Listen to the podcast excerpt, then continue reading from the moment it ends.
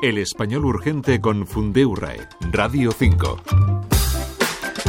El mundo sigue girando con nuevas ideas y nuevos conceptos o diferentes formas de entender los ya existentes y con ellos también evoluciona la lengua mediante la introducción de nuevas palabras.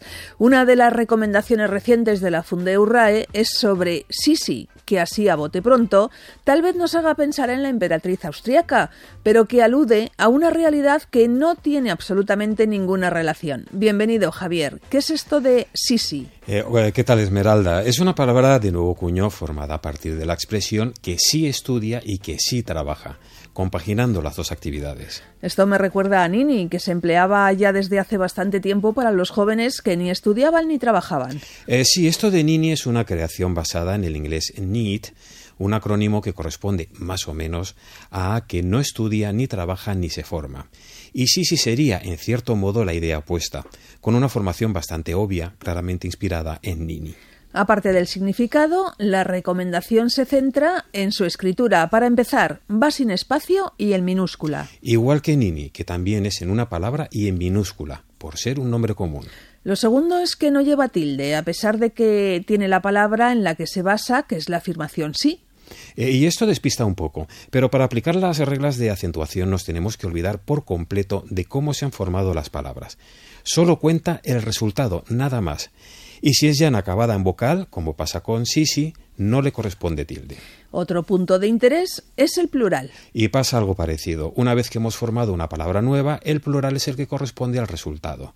De Sisi es sisis añadiendo una S, como de bici, por poner una palabra bastante parecida, es bicis. En resumidas cuentas, y aunque no tenga nada que ver, se escribe como la emperatriz, solo que en minúscula. Eh, este sería el único punto de conexión, eh, pero se puede ver así. Esta era la recomendación de la Fundeu RAE sobre Sisi, bot de reciente creación, para referirse a los jóvenes que sí estudian y que sí trabajan.